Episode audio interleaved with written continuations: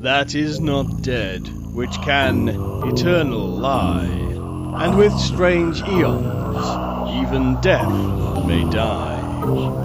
Welcome to the All Lovecraftian Podcast at ArkhamInsiders.com. Wen gibt es unter uns, der nicht in seinen ehrgeizigen Stunden von dem Wunder einer poetischen Prosa geträumt hat, die musikalisch wäre, ohne Rhythmus und ohne Reim, biegsam und eigenwillig genug, sich den lyrischen Regungen der Seele, den Wellenbewegungen der Träumerei, den Erschütterungen des Bewusstseins anzupassen.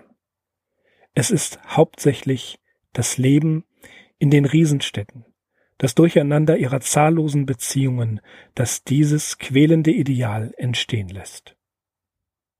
Hallo, ich bin Mirko. Hallo und ich bin Axel. Wir sind die Arkham Insiders. Auf arkhaminsiders.com.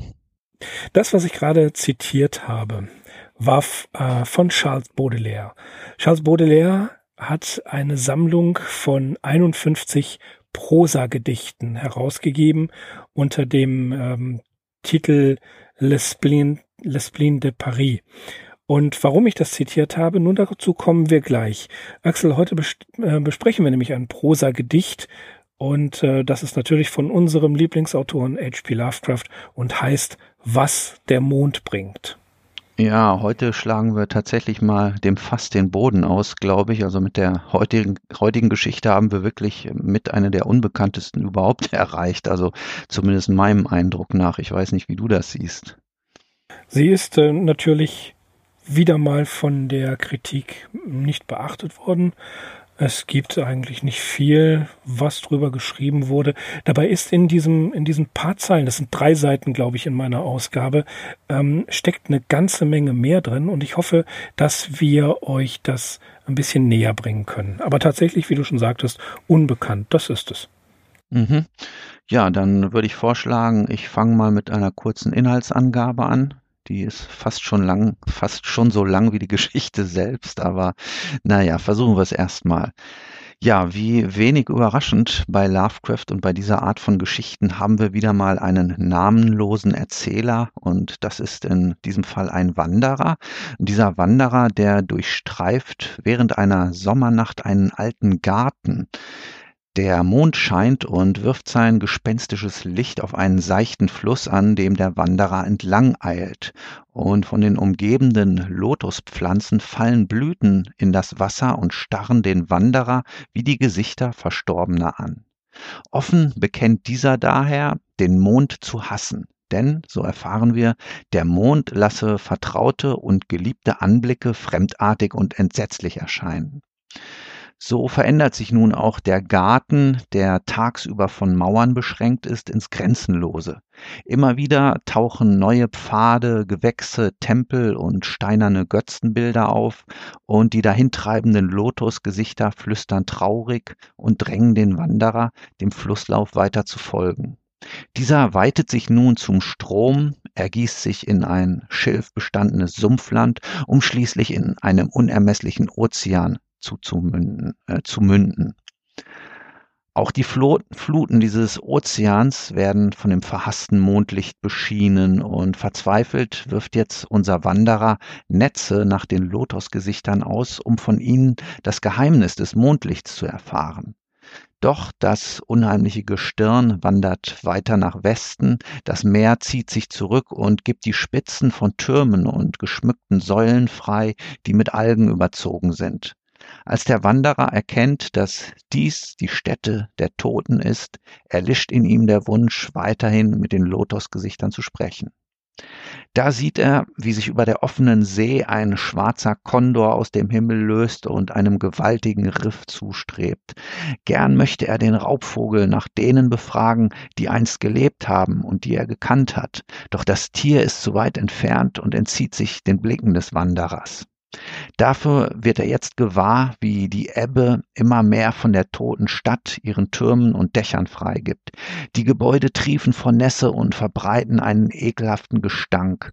Aufgeblähte Meereswürmer haben sich versammelt, um sich an dem Fleisch der Toten zu laben. Ein namenloses Grauen packt unseren Wanderer, als er nach dem Riff schaut, das sich nun in dem zurückebbenden Meer als die Stirn eines schwarzen, basaltenen Götzenbildes zu erkennen gibt. Die Vorstellung, dass dieses Monstrum, dessen Hufe in dem Untersee weiter emporwächst und ihn anstarrt, raubt ihm den Verstand. Ohne zu zögern wirft er sich schreiend und sogar mit Freude in das seichte, stinkende Wasser, dorthin, wo sich auf den von Algen überwucherten Straßen die fetten Seewürmer tummeln und sich von den Toten dieser Erde ernähren. Ja, seltsam, aber so steht es geschrieben. Sehr seltsam. Was haben wir denn hier? also, viel, wir müssen einige Dinge klären. Zunächst einmal das übliche. Geschrieben wurde dieses 740 Worte lange Prosa-Poem oder Prosa-Gedicht am 5. Juni 1922 und 1923 in der Mai-Ausgabe des National Amateurs zum ersten Mal veröffentlicht.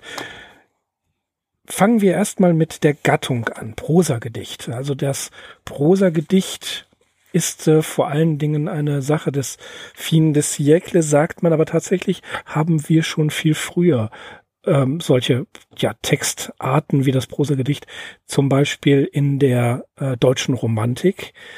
Bekanntestes Beispiel kann man sagen, sind Novales Hymnen an die Nacht. Die zweite Fassung, äh, Hölderlin und Heine haben ähnliches geschrieben. 1800 69 kam äh, Petit Point, äh, Points, äh, Prose oder Le Spleen de Paris von Charles Baudelaire heraus. Das, ähm, da stammt das Zitat raus, was ich vorhin gesagt habe. Also es ist ein Gedicht in Prosa, ohne die gebundene Rede, ohne die Formelemente wie Verse oder Reime, aber die Merkmale des Gedichts eben die starke Verdichtung und die Rhythmisierung und die lyrische Subjektivität, was ja ganz entscheidend ist hier, das lyrische Ich in unserer Geschichte, was der Mond bringt, das steht ja sehr stark, äh, sticht sehr stark hervor.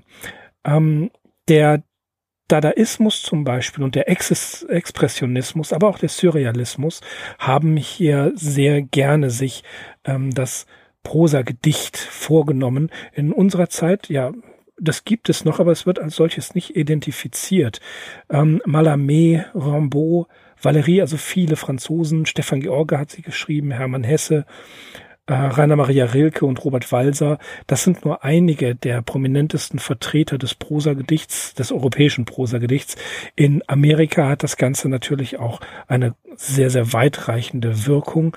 Ähm, die Surrealisten zum Beispiel haben sich ähm, sehr stark auf äh, die Gesänge des Maldoror von Lautréamont bezogen, wenn sie von den Prosagedichten gesprochen haben. Das zum einen zur Gattung des Prosagedichts in Deutschen tatsächlich bekannter oder verwendeter, als man denkt. Was passiert gerade in Lovecrafts Leben? Lovecraft hat am 18. Mai 1922 seine große Reise nach New York angetreten und sehr, sehr viel Danzani äh, gelesen. Wir erinnern uns an die, ähm, die Schilderungen New Yorks, ähm, die ja Danzanian-like gewesen sind, aber auch in dieser Zeit im Juni da ist er sehr viel unterwegs. Am 9. Juni, also vier Tage nachdem er den Text geschrieben hat, war er im Merrimack Valley. Da haben wir ja auch schon, Axel, äh, früher drüber gesprochen. Was macht er da? Er sucht die ja, bei seinen Reisen durch Neuengland immer wieder die Relikte des frühen 18. und 19. Jahrhunderts, also seine idealisierte Zeit, in die er sich ja immer wieder zurückwünscht. Und am 9. Juni 1922 schreibt er an Frank Belknap Long einen interessanten Brief, in dem es unter anderem, ähm, in, unter anderem heißt, äh, dass er heute nicht mehr so aktiv ist wie damals noch in seiner Jugend. Also er ist 31, das dürfen wir nicht vergessen. Und er sagt, er schreibt weil es ähm, geschrieben werden muss. Es muss etwas ausgedrückt werden und die Imagination ist seine Zuflucht. Und das ist eine Tendenz, die wir in Lovecrafts Werk ja immer wieder kommentiert durch Briefe finden. Hier fängt er, macht er einfach eine Traumreise. Und ähm, ja, Axel, wir hatten ja schon das ein oder andere Prosagedicht. Und ja, das, was man als Prosagedicht sich vielleicht vorstellen kann, gerade wenn man auf die Romantik oder den, ja nicht den Expressionismus, aber die Romantik geht, das ist dann ja eher etwas harmonisches. Inwiefern meinst du harmonisch? Eher so, dass es ähm, wie in, in Novalis Hymnen an, Hymnen an die Nacht etwas angebetet wird. Das, äh, also das Ideal der, der Romantik, eben dieses Sehnsucht, Sehnsuchtsvolle, äh, was ja ausgedrückt wird auch durch die blaue Blume. Und das also eine Sehnsucht nach etwas, was man nicht näher bestimmen kann. Und das ist so eher der deutsche Touch des, äh, des, der, der, der, des ähm, Prosagedichts. Im Ex Expressionismus geht's ja schon etwas härter zur Sache. Aber das, ähm, ich denke nicht, dass das Lovecraft ein Freund des Expressionismus war. Ja. Deswegen meine ich, mhm. ne, dass, dass es im, im diesen Prosa Ja, also harmonisch wahrscheinlich nicht auf den Inhalt bezogen, aber von der Form her beziehungsweise von den gattungsspezifischen Merkmalen, die du ja schön dargestellt hast, haben wir hier auf jeden Fall, und das muss man auch nochmal sagen, gerade angesichts der Reisen in seiner neuenglischen Heimat, in der näheren und weiteren Heimat, die er zu dem Zeitpunkt unternommen hat, ist das eigentlich interessant, hier festzustellen, dass wir immer noch diesen ganz starken äh, Lord Dunsany-Einfluss haben. Ähm, weil in der Tradition würde ich diesen Text auch betrachten. Also man kann sogar ganz konkret auf zwei Texte von Lord Dunsany verweisen. Auf dem Land des sind hier auch ganz im Stile des Symbolismus und der Dekadenz. Man kann auch noch das Stichwort Orientalismus mit hineinbringen, weil wir hier diese Lotusblüten ja. haben, meinet stark vertreten.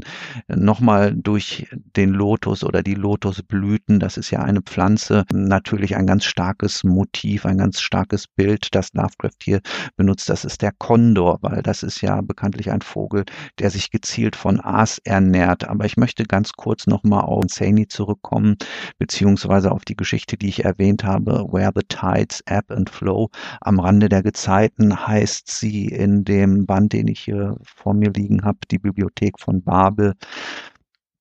Das ist die Geschichte eines Verbrechers, dem ein christliches Begräbnis auf der Erde und im Wasser versagt wird und selbst zur Hölle darf er nicht fahren und stattdessen wird er in der Themsemündung in den Schlamm eingegraben, wo seine Knochen eine schier endlose Zeit vermodern und von der auf- und abebbenden Flut umspült werden. Und immer, wenn jemand versucht, diese Knochen in äh, ein ordentliches Grab umzubetten, dann kommen die einstigen Widersacher dieses Verbrechers hervor, um ihn wieder in den Schlamm zu betten. Und ja, das Ganze ist ebenfalls die Schilderung eines Traums. Also allein deshalb haben wir eine gewisse Nähe zu Lovecrafts Text. Aber ich denke hier gerade dieses Motiv dieser Ebbe und Flut, mit der ähm, Lovecraft hier auch ganz stark spielt, das ist doch äh, ja deutlich an diese Dunsany-Geschichte angelehnt.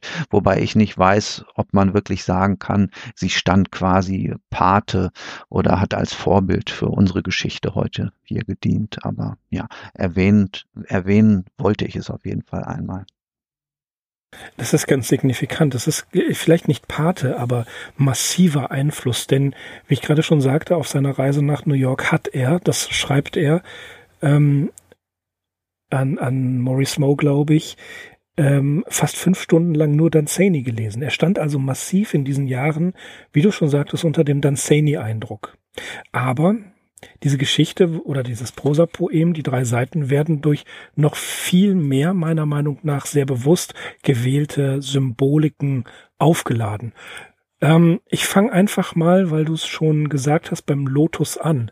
In der griechischen Mythologie wurde die Lotusblume als Blumenschmuck sowohl für die Lebenden als auch für die Toten verwendet. Ja, ähm, beim äh, Ramses II. Äh, bei seinem, in seinem Grab fand sich eine Blumengirlande aus Tigerlotus.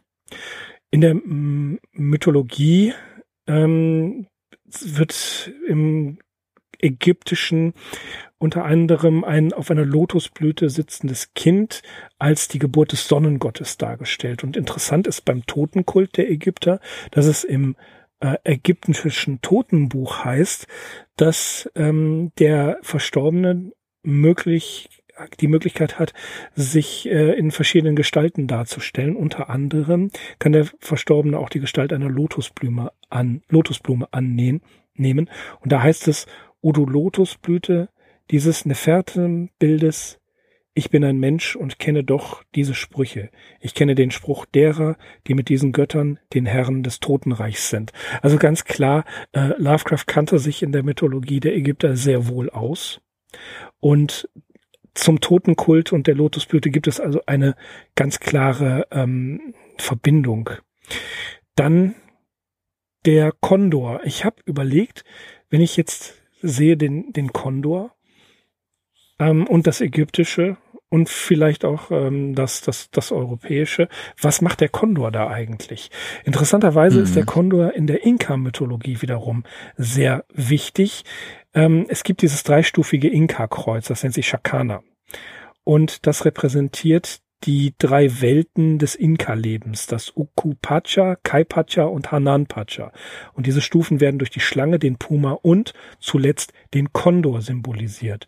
Und der Kondor ähm, ist in der Mythologie der Inka als Herrscher der höchsten der drei möglichen Welten, eben des Hananpacha gesehen. Und gerade in der Welt Hananpacha, in der Sonnengott und Mondgöttin leben. Das finde ich, glaube ich, ist auch eine ganz interessant, ein ganz interessanter Link. Ähm, der Lotus und das, das fand ich halt bemerkenswert. Und natürlich ein ganz wichtiges, bei Lovecraft eigentlich kaum noch wegzudenkendes Symbol ist natürlich der Mond. Ja. Und wenn wir den Mond sehen als, ähm, ja, als Zeichen des Unbewussten, der Wandlung und als Zeichen des Wassers, ist der Mond aber auch ein Seelensymbol. Und wenn wir sehen, Sonne und Mond, die, das ist, die bilden ja eine Einheit, ein quasi Yin und Yang. So ist die Sonne immer symbolisch für das Ewige, das Unwandelbare zu sehen und der Mond durch seine Mondphasen für den rhythmischen Wechsel und Wandel. Das, das korrespondiert ja mit dem, was du über Ebbe und Flut gesagt hast. Ne? Der Mond ist auch der Herr des Regens und des Wassers insgesamt, der Fluten, der Gezeiten und der Jahreszeiten. Auch das ähm, steht in Verbindung zu dem, was du gesagt hast. Und der ägyptische Mondgott Tod ist unter anderem auch der Herrscher der Totenwelt. Und äh, für diejenigen, die es interessiert, habe ich einen kleinen Literaturtipp. Ähm, und zwar von Joachim Kalka. Joachim Kalka hat 2016 ein Buch im Bärenberg Verlag herausgegeben, Der Mond. Und da geht es tatsächlich um den Mond in der Kultur und vor allen Dingen Literaturgeschichte. Und er bezeichnet ihn, das finde ich sehr schön, äh, den Mond als Zentralgestirn der Literatur. Und das äh, ist ja hier eindrucksvoll bewiesen. Und wenn wir uns jetzt noch das Ganze mal vorstellen, also da ist jemand, der, der, der steigt direkt ein mit Ich hasse den Mond, ich fürchte ihn weil wenn er, wenn er drauf scheint, bestimmte vertraute und geliebte Szenarien, er sie er verwandelt und in etwas Unvertrautes und Entsetzliches ähm, verwandelt. Im, Im Original unfamiliar and hideous. So, das darf man Leonard Cohen nicht sagen, wenn man jetzt an den großartigen Song The Sisters of Mercy denkt. Da macht der Mond ganz andere Sachen. Aber ähm, hier ist es so, die, das, das lyrische Ich, wir können es ruhig so nennen, denke ich, ähm, geht diesen, diesen, durch diesen Garten. Und da habe ich mich gefragt, in jenem geisterhaften Sommer und so weiter, schien der Mond auf den alten Garten herab, in dem ich umherging. Ne? Also, und, und das ist für mich zeitlich nicht ganz, äh, ja, nicht ganz, nicht ganz klar, weil ähm, er schreibt, äh, shown down on the old garden where I wandered. Ich vermute ja, dass er in diesem alten Garten schon wandert und der Mond dann drauf scheint. Aber wann genau schreibt er das eigentlich? Er, er sagt, in jenem geisterhaften Sommer. Das heißt also, das lyrische Ich blickt zurück auf einen Sommer, der schon gewesen ist. Ne? Mhm. Ne? Also äh, aus, der, aus der Retrospektive. Und wenn wir zum Schluss gucken, dass er sich ähm, in diese Fluten stürzt, dann hat das ja wieder überlebt. Da, da schreibt also jemand wieder aus der aus der ähm, Zeit äh, und betrachtet die Vergangenheit. Und da ist mir eine Sache aufgefallen. Hier steht unter anderem, als der Mond aber weiter mhm. nach Westen mhm. wanderte. Der Westen ist in der Symbolik immer das, ähm, ja, das Land des Todes, weil dort die Sonne untergeht. Und dann kam es, dann, dann, dann wird hier gesprochen von dem, äh, von, von diesen ja, Mauern und den, den Türmen und äh, Dächer einer triefenden toten Stadt. Dann ist mir was, ist mir was eingefallen und ich wundere mich, warum kein, also warum ich es nicht gefunden habe. Vielleicht hat es einer gesehen, aber es ist nie aufgeschrieben worden. Natürlich denkt man sofort an was? Natürlich an die Stadt im Meer von Edgar Allan Poe. Ne, das kam sofort. Das ist des Todes Residenz, diese seltsame Stadt im fernen Westen. Hier thront er und erteilt Audienz, den Bösen und Guten, den Schlimmsten und Besten. Hier stehen mächtige Säulenhallen, zermorschtes Gemäuer, das nicht zittert, neben Kapellen und Kathedralen und hohen Palästen schwarz und verwittert. Das ist doch genau das, was Lovecraft mhm. beschreibt. Ja, ich kann dir auch sagen, warum das noch niemandem aufgefallen ist, weil wirklich niemand dieses sogenannte Prosa-Gedicht äh, für wert erachtet, dass man sich ihm mit ihm auseinandersetzt. Wir sind ja jetzt schon relativ lange dabei und äh, ich merke auch, also äh, dich scheint das ja doch nicht ganz losgelassen zu haben und auch ich muss sagen, ähm, ich habe eigentlich gedacht, das wird wieder äh, eins von diesen Sachen, die man so ein bisschen unter Lord Dunsany und ferner Liefen abhandeln könnte, aber ich kann für mich auch sagen, also ich habe dann doch zunehmend Gefallen an der ganzen Geschichte gefunden und ja auch gemerkt, dass sie äh, voller äh, tiefsinniger oder mal mehr, mal weniger tiefsinniger Anspielungen steckt und dass man doch da eine Menge herausholen kann. Also mit Edgar Allan Poe, da würde ich dir in jedem Fall zustimmen. Also das ist auf jeden Fall hier vorhanden, aber wir können auch äh, einfach mal einen Blick in Lovecrafts Notizbuch, in das Commonplace Book werfen. Ähm, da gibt es gerade gerade im Jahr 1919 mehrere Einträge, die wir vielleicht auch so ein bisschen in Hinsicht auf unsere Geschichte heute auslegen können. Zum Beispiel heißt es an einer Stelle, Fischer wirft bei Mondschein Netz im Meer aus, was er fängt. Ähm, dieses Motiv haben wir auch, dass eben dieser namenlose Erzähler oder dieses lyrische Ich sein Netz man weiß gar nicht, woher das auf einmal kommt, aber er wirft eben ein Netz aus nach diesen toten Lotusgesichtern. Eine andere Stelle in dem Notizbuch äh, ja, heißt ja, ja. Meeresgrund, tote Richtig. Städte, schleimig schwarze Gewässer. Und solche Stellen äh, finden wir dann noch öfter erwähnt. Also das ist definitiv ein Thema, das Lovecraft nicht losgelassen hat. Und als du schon so etwas provokativ gefragt hast, an was erinnert uns das, da könnte man natürlich auch darauf antworten, das erinnert erinnert uns nicht nur an Edgar Allan Poe, sondern nachher auch an äh, Rillier aus Der Ruf des Cthulhu. Wobei wir hier natürlich wirklich ein sehr schönes und ein starkes Bild haben, also mit dieser Stadt, die sich im Lauf der Ebbe erst beginnt so herauszukristallisieren und was hier bei diesem Text ganz stark ist und das ist letztendlich äh, das Element, das mir auch am besten gefällt, das ist diese unverhohlene Schilderung von Sinneseindrücken. Wir haben nämlich erst so einen schwülen Duft exotischer exotischer Gewächse in dem alten Garten und im krassen Gegensatz dann dazu der abstoßende Verwesungsgeruch der Stadt der Toten. Und das hat mich zu einem Text von Jens Malte Fischer gebracht, der sich Produktiver Ekel zum Werk Howard Phillips Lovecraft nennt und der 1980 in einem Band namens Fantastik in Literatur und Kunst erschienen ist. Und darin untersucht eben der Autor jenen Ekelfaktor, der so typisch für Lovecraft ist und dessen Thematisierung mir zumindest in der internationalen Forschung selten bis ja eigentlich noch gar nicht so untergekommen ist. Und deshalb ist dieser Text, obwohl er eigentlich aus der Frühzeit, zumindest der deutschen Lovecraft-Forschung stammt, immer noch sehr lesenswert. Man muss nämlich mal ganz klar sagen, also Lovecraft Lovecraft ist nicht nur ein Meister der Angst, er ist eigentlich also im selben Atemzug auch ein Meister des Ekels. Und der äh, Jens Malte Fischer bezieht sich selbst auf einen Text vom Ende der 1920er Jahre eines Autors namens Aurel Kolnay, der schlicht und ergreifend der Ekel heißt. Und bezüglich dessen lesen wir, erhebt bei seiner Untersuchung das unmittelbar ambivalente Element des Ekels im Unterschied zur Angst hervor, ein gewisses Angelocktsein, die Vorstellung einer möglichen Berührung mit dem Ekelerregenden. Und ja, dafür ist ja eigentlich unsere heutige Geschichte auch so ein Paradebeispiel, dass nämlich, wie ich es auch am Ende erzählt habe, dass sich hier der Erzähler nicht nur bereitwillig, sondern sogar freudig in das schlammige, ekelerregende Meerwasser wirft und ja hinein zu den Schleim, zu die schleimige Stadt der Toten und zu diesen abartigen, aufgedunsenen Seewürmern. Und ja, in der Richtung wird man bei Lovecraft natürlich ohne Ende fündig. Also zum Beispiel dieses breiig verflüssigte etwas, was einmal Edward Pickman Derby gewesen ist, in das Ding auf der Schwelle oder Wilbur Whately aus äh, dem Dunwich-Horror, der ja von einem Hund tödlich verletzt wird und da liegt in einer übelriechenden Lache grünlich-gelben Bluts und teeriger Ekligkeit. Zitat Ende. Ja, das sind alles so sehr unappetitliche Szenen, die wir vor allem später bei Lovecraft immer wieder finden, aber die wir hier, wenn wir dieses diesen Text hier heute besprechen, die wir auf jeden Fall ganz klar mal so ein bisschen ins Scheinwerferlicht auch ziehen müssen.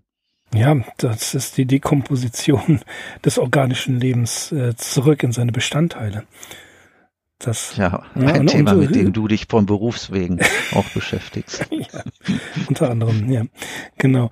Äh, ja, das, das, was ich halt interessant fand, war, dass ja dieses, ähm, das mit den Lotusblüten, das hat ja, das hat ja so einen so, so einen dunklen romantischen Touch. Ne? Er geht dann und geht diesen äh, Fluss, das ist ein kleiner Bach, der Bach wird zum Fluss und die Lotusblüten, das finde ich ja auch interessant. Äh, an den Böschungen ähm, sind diese Lotusblüten und dann kommt der betäubende Nachtwind und sie flattern und fallen traurig in den Strom. Na, das ist ja auch schon ein großartiges Bild. Und sie, mhm. sie haben Gesichter. Ne? Das, das alleine kann man sich ja schon wunderbar vorstellen. Und dann geht er diesen Garten, der eigentlich tagsüber beschränkt ist, ja, also das ist dieses, dieses Tages-Ich, kennt diesen Garten. Und dieser Garten hat plötzlich keine Mauern mehr. Das, der ist unendlich, der ist ganz weit. Und das unter anderem ist für mich ganz deutlich ein Traumbild. Ne? Man kennt vertraute Orte, die man im Traum wieder sieht. Und sie haben sich dann sehr stark verändert. Ich träume immer von ein und derselben Stadt, die sich äh, sehr klar auf die Stadt hier, in der ich wohne, ähm, zurückführen lässt, aber die ist anders. Nur in, sehe ich im Traum immer wieder dieselben Orte. Ja, also, also ich besuche immer wieder dieselbe Stadt, so als würde ich äh, in der Nacht in der gleichen Stadt unter anderem auch arbeiten. Wie oft ich schon Trauerdruck in der, im Traum gesetzt habe und meinem Chef vorgeschlagen habe, das als Überst, naja, lassen wir das. Aber es ist, es ist tatsächlich so. Vertraute Orte werden dann plötzlich anders. Aber man weiß, dass es dieser Ort ist. Und dann steigert sich das ja in diesen, ähm, in, in diese, diese Pagoden und ähm, diese steinernen Idole und was er alles sieht. Und dann landet der schwarze Kondor auf einem Riff und er guckt weiter, also er steht an einem erhöhten Ort und schaut weiter und sieht dann diese triefende Stadt und plötzlich ist der Gestank der Toten der Welt. Und was ich, das ist wirklich äh, in, in, in zwei, drei Sätzen ganz bestialisch dargestellt. Das, das schreibt er, ähm, das Fleisch der Friedhöfe ist hier versammelt. Ja. Ne? Es gibt ähnliche Szenen, das werden wir äh, später noch sehen, in die Traumsuche nach dem unbekannten Kadas. Da gibt es einen Ort, an dem alle ähm, Knochen der Menschheit zusammenfliegen, äh, äh, fallen. Und das ist dieser riesige Friedhof, durch den die Gule gehen. Ähm, das finde ich großartig. Und was dann zum Schluss passiert, das ist sehr rätselhaft. Dieses schwarze Riff, auf dem der ähm, schwarze Kondor sitzt, das ist tatsächlich der Schädel eines Götzenbildes, das aus dem Meer herausragt durch die Ebbe und das dann ähm, durch die Gegend marschiert. Ne? Das ist ja ein Wahnsinnsbild. Ja, beziehungsweise viel mehr als der Kopf und der Stirnbereich ist gar nicht zu sehen in dem Moment befürchtet, nämlich Mhm. das lyrische Mhm. Ich, dass sich dieses Wesen erheben könnte und dann ja droht er oder er verliert den Verstand und dann schmeißt er sich eben in das Wasser. Zu dem Punkt wollte ich noch sagen, ich habe nämlich den Text heute erst auf Englisch gelesen und dann Ja. aber festgestellt, dass er ja auch im Azathoth enthalten ist und ähm, weil diesem Götzenbild, also im Original, Ja, steht da gespannt. Icon, da werden ihm Ja. Rufe zugeschrieben und auf einmal lese ich in der Azathoth-Geschichte, dass es sich um den Kopf eines äh, riesigen schwarzen Hengstes handeln soll. Richtig. Da hat der Übersetzer sich, glaube ich, eine Freiheit herausgenommen. Ja, das der der riesige schwarze Hengst. Äh, Und zwar, ich wollte ja später darauf kommen, aber das ist jetzt aufs Stichwort. Äh, Es gibt zwei Lesungen auf YouTube, einmal von Boulder Boy und einmal von Savage TV. Äh, Beide durchaus hörenswert. Und bei Boulder Boy ist mir das nämlich auch aufgefallen. Da schreibt er, der, der, er hat diese Übersetzung genommen und spricht von einem Hengst. Aber es geht sogar noch weiter. In der ähm, Übersetzung, die ähm, in der Edition Fantasia ist. Na, da Hm, Joachim ist Körber. Joachim Körber, der ja offensichtlich auch die Übersetzung im Azathoth-Band gemacht hat. Ne? Wenn ich, Nein, das glaube ich Nein? nicht. das glaubst du nicht? Das müssen wir jetzt sofort klären, was der Mond bringt. Aus dem Amerikanischen von Franz Rottensteiner. Sekunde. Jetzt will ich mal eben was wissen. Und zwar, äh, jetzt versuche ich gerade die Zeit zu überbrücken. Ihr merkt das. Eine Sache ist mir aufgefallen. Und zwar tatsächlich, es ist, es ist auch im Azathoth-Band sowie im, ähm, im Edition Fantasia-Band. Es liegt dem Ganzen zugrunde. Da heißt es nämlich, ähm, eine höllische Mal, so dass das äh, er beschreibt also dieses Götzenbild, dessen ungeheuerliche Stirn nun im trüben Mondlicht erglänzte und dessen, dessen ekelhafte Hufe auf den höllischen Schleim Meilen entfernt herumtrampeln mussten. Und jetzt kommt's, schrieb ich und schrie ich, damit das verborgene Gesicht nicht über den Wasserspiegel aufstiege.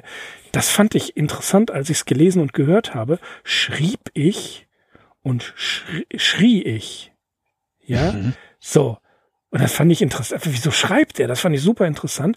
Und gucke in die, ins Original und da steht, uh, must pour the hellish ooze miles below. I shrieked and shrieked. Also ich schrie Ja. und schrie. Das hat den ganzen Zauber weggenommen. Weil ich mir wirklich dachte, er steht da und um, um das Ganze aufzuhalten, muss er schreiben. Er schreibt gegen etwas so wie Erich Zann gegen diese äh, Entitäten jenseits des Fensters mit der Violine spielt, ja, ähm, steht dieses lyrische Ich hier und fängt an zu schreiben und versucht diesem Götzenbild die Macht der Literatur aufzuzwingen und es dadurch zu bannen. Nein, tut er nicht. Schade. Schade. Ja, wenn sich die Buchstaben selbstständig machen, ne? Ja, aber es ist, es steht wirklich schrieb ich und nicht Mhm. shrieked. Das finde ich schade, weil das, ich finde das Konzept, dass er dagegen anschreibt, viel cooler. Dann lest, dann habe ich das Original gelesen und dann stand es da nicht. Ja, das würde ja auch mit dem korrespondieren, was du vor ungefähr zehn Minuten gesagt hast, dass er die ganze Sache überlebt, äh, sich erinnert und ja, vielleicht das dann auch alles nochmal zu Papier gebracht hat. Ja. Oder würdest du das ausklammern, diesen Aspekt? Es hat mich halt enttäuscht. Ja, okay. Ich saß, ich saß vorhin, ich saß vorhin da und war ähm, so gespannt darauf, nochmal ins Original hineinzugucken, weil ich mich nicht erinnern konnte, dass er das äh, so geschrieben, äh, dass es da so steht. Ja, ich, ich Mhm. hatte nicht in Erinnerung, aber ich finde es schade. Das ist Ja. Mr. Lovecraft. Mhm. Ja. Äh, Ja, ansonsten wollte ich noch ganz kurz eine Anmerkung zu dem Garten machen, den du ja äh, beschrieben hast. Das ist ein Traumgarten, weil er sich eben im Traum maßlos erweitert. So einen ähnlichen Eintrag finden wir auch im Notizbuch, das ich vorhin erwähnt habe, nämlich einen Zaubergarten. Und im Mondlicht erscheinen Dinge irgendwie anders als im Tageslicht. Also das war schon so ein Einfall, den Lovecraft irgendwann Hm, im Jahr des, äh, im Lauf des Jahres 1919 gehabt hat. Ja, es gibt äh, ein, ein schönes Interview von Alexander Kluge mit Hermes Fettberg. Da schreibt, da sagt Alexander Kluge, dass das Sonnenlicht ja auch schlecht für die Fantasie ist. Fand ich ein interessanter Aspekt. Ne? Also ich meine, manchmal ist das Sonnenlicht durchaus ja ähm, hilfreich für die Fantasie, aber tatsächlich ähm, die die Fantasie, die einen, die uns interessiert, ist ja eher die düstere Fantasie. Äh, und da ist äh, das, das Mondlicht natürlich und die Nacht wesentlich, äh, wesentlich intensiver und wesentlich interessanter. Das ist schon, das ist schon richtig, das muss man sagen. Ja, aber mit diesem Gegensatz spielt Lovecraft hier in diesem Text ganz zum Anfang, meiner Meinung nach, wenn er von jenem gespenstischen Sommer spricht. Äh, da würde ich nämlich auch äh, eher sagen, der Sommer ist eigentlich eine relativ positiv besetzte Jahreszeit. Äh, man hat dann Bilder von Sonnenschein und wogenden Ehrenfeldern, blauem Himmel und so weiter vor Augen. Und ja, hier wird eigentlich dem Sommer von Anfang an so ein gespenstisches Gepräge verliehen. Und ja, die Nacht ist auch natürlich sehr unheimlich mit diesem verteufelten Mond. Das ist eigentlich ganz interessant, weil wenn die Joachim Kalker sagt, der Mond ist das Zentralgestirn der Literatur, dann ist eigentlich äh, ja die, die, typische Jahreszeit der unheimlichen Literatur eher so der Herbst oder der Winter. Ja, gerade jetzt im Oktober. ja, von Oktober einigen Leuten sehnsüchtig herbeigesehen, ja, die dunkle Jahreszeit. ich finde, ich, ich lasse mich davon ja nicht ja, ich lasse mich da nicht beeindrucken. Also ich lese auch im Hochsommer okay. unheimliche Literatur. ja. Also es ist bedauerlicherweise bin ich äh, beruflich gerade so dermaßen involviert, dass ich das gar nicht so genießen kann, wie ich es gerne möchte. Ich mag den Oktober als Herbstmonat, natürlich wegen des Hochfeiertags Halloween am liebsten. Und der November äh, hat gar nicht so diesen Reiz. Der November ist ja aufgrund aber auch seiner im Kirchenjahr äh, festgelegten Traurigkeit Traurigkeit äh, nicht so mein Monat. Der Oktober ist mein Lieblingsmonat. Aber gerade eben möchte ich noch mal eben kurz zu dem, zu dem Sommer was sagen. Im Original wird er genannt The Spectral Summer. Also Spectral Summer, geisterhaft und gespenstisch. Mhm. Das finde ich interessant, ne? Also der gespenstische ja. Sommer. Ja. Mhm. Ja, also da hätte ich gerne mehr über den Sommer erfahren. Insbesondere, mhm. äh, wo man im Sommer dann hinfährt, um das zu haben. Also ein großartiges Erlebnis, das ist jetzt herrje schon 20 Jahre her oder vielleicht auch etwas weniger. Da war ich im Oktober äh, oben in, in der Nähe von Cuxhaven. Und das war großartig, wenn man da spät abends äh, durch, durch Cuxhaven gegangen ist oder am, am Meer entlang. Das kann man nicht anders sagen. Das hat eine Wahnsinnsatmosphäre. Und auch, ja, auch, auch der, ähm, der, der, der späte, der späte Oktober in Lübeck, das wird unser Küstenhirsch, der wird das ja demnächst wieder erleben, der ist ja umgezogen. Ähm, das, das hat wirklich einfach was. Das ist großartig, sowas. Das, ich assoziiere viel mehr mit dem, mit der Zeit Dezember und Oktober an Unheimlichen, was auch daran liegt, dass ich im Dezember vor gefühlten 30 Jahren angefangen habe, Lovecraft zu lesen. Das gehört eigentlich dazu. Und du weißt es ja, ich habe dieses eine Ritual im Dezember. Das wollte ich eben noch sagen, als du mit dem Oktober, ja, ja, du ja. hast ja angefangen mit dem ja, ja, Oktober, den November und ich wollte die ganze Zeit genau. sagen, ja, und im Dezember wird wieder der Einsiedler von Providence genau. gelesen. Ja, das zerfledderte Exemplar, was hier, ich habe ein Ersatzexemplar für alle Fälle, für die nächsten 20 Jahre. Ah, Aber das, das ist, ja genau, im, im November höre ich eigentlich immer ganz gerne der Name der Rose, weil das im November spielt. Das kann ich auch schon auswendig mitsingen. Aber äh, es gefällt mir einfach. Und ja, Oktober, wie gesagt, eigentlich äh, müsste ich von Ray Bradbury Halloween Tree jetzt anfangen zu lesen. Das ist auch ein großartiges Buch.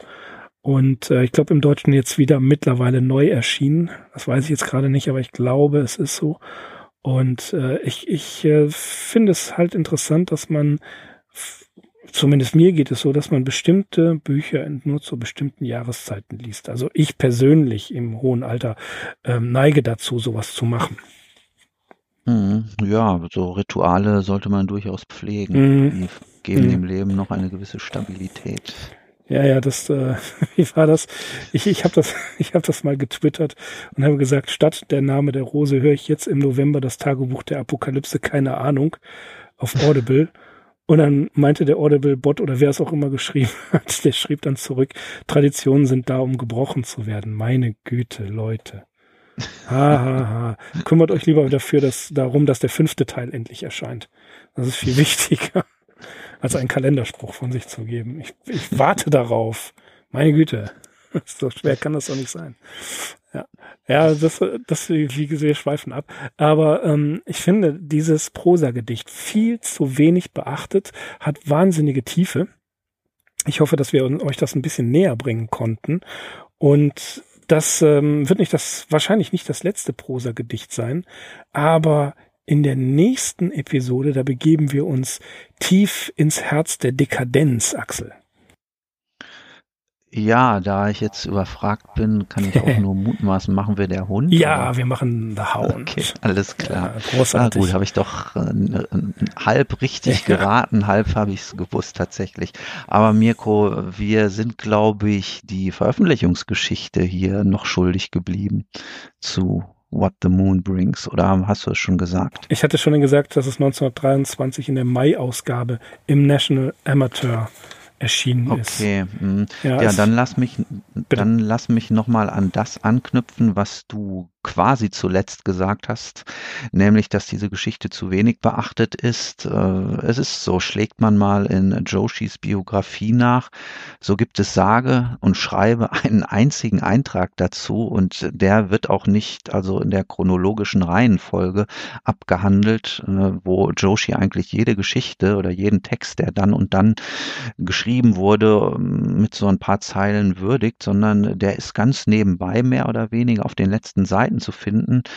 Auf Seite 900 Schlag mich tot. Äh, ja, als Joshi schildert, dass Lovecraft im Jahr 1936 einen gewissen Niels Helmer Frome kennengelernt hatte, also einen neuen Brieffreund und ihm einige Geschichten geschickt hat äh, für dessen Fanzine, das sich äh, Supramundane Stories nannte. Und ja, unter anderem hat er eben What the Moon Brings der, diesem Nils Helmer Fromm geschickt. Der hat sie dann allerdings nicht verwenden können, weil Supramundane Stories eingegangen ist und erschienen ist die Geschichte dann tatsächlich noch einmal 1941 in einem Fanzine namens Cosmic Tales. Also alles sehr obskur. Und ja, nach der National Amateur Veröffentlichung, also nach dieser Erstveröffentlichung in einem Organ des Amateurjournalismus, ist sie äh, zuerst bei Arkham House erschienen in dem Band äh, Beyond the Wall of Sleep und dann Jahrzehnte gar nicht, glaube ich. Und dann wirklich erst äh, in dem Band Miscellaneous Writings. Ja, wie gesagt, also die läuft bei sehr vielen Leuten völlig unter dem Radar. Aber das mit Joshi hat mich doch wirklich erstaunt. Also, dass der da weiter gar nichts zugeschrieben hat. Und zumindest ich habe auch nicht gesehen, dass es irgendeinen Aufsatz oder irgendeinen sekundärliterarischen Text gibt, der sich damit beschäftigt. Aber wir halten fest, äh, diese Poe Parallele, die Stadt unter dem Meer, die wurde erstmals von dir heute in diesem Podcast zu Wort gebracht. ja, vielleicht. Vielleicht, vielleicht, wer weiß es. Ähm, übrigens, du hast gerade Miscellaneous Writings erwähnt.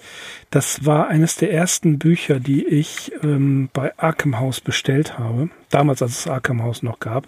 1997. Und das ist äh, wirklich ein feines Buch, ein sehr schönes Buch.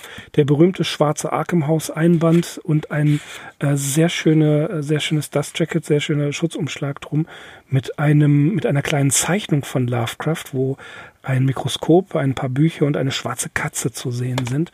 Und ähm, da sind Fotos drin und eine schöne Sammlung von Texten.